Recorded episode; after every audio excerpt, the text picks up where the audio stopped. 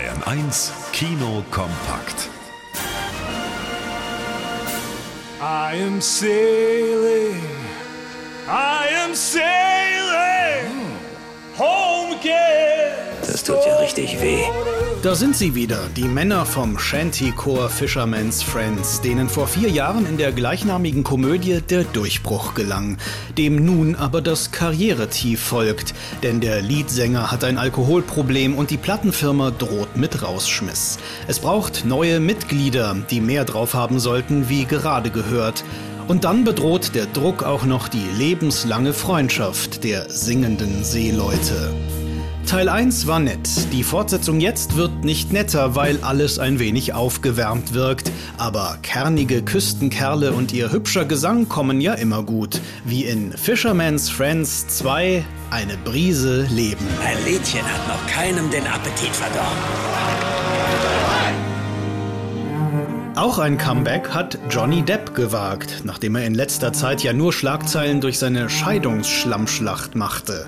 Ob es ihm gelungen ist? Fraglich, denn im französischen Historiendrama Jeanne du Barry gibt er einen eher blassen, müden König Ludwig XV., dem das Herz aufgeht, als er, wir sind im 18. Jahrhundert, Jeanne kennenlernt, die ihm schöne Augen macht. Ich liebe dich. Hat der König weitere Mätressen? Jetzt lernen Sie die dunkle Seite. Seine Majestät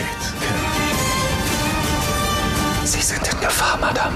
Eine Frau, die der Gunst des Königs ausgeliefert ist und als Bürgerliche von den anderen am Hofe verachtet wird.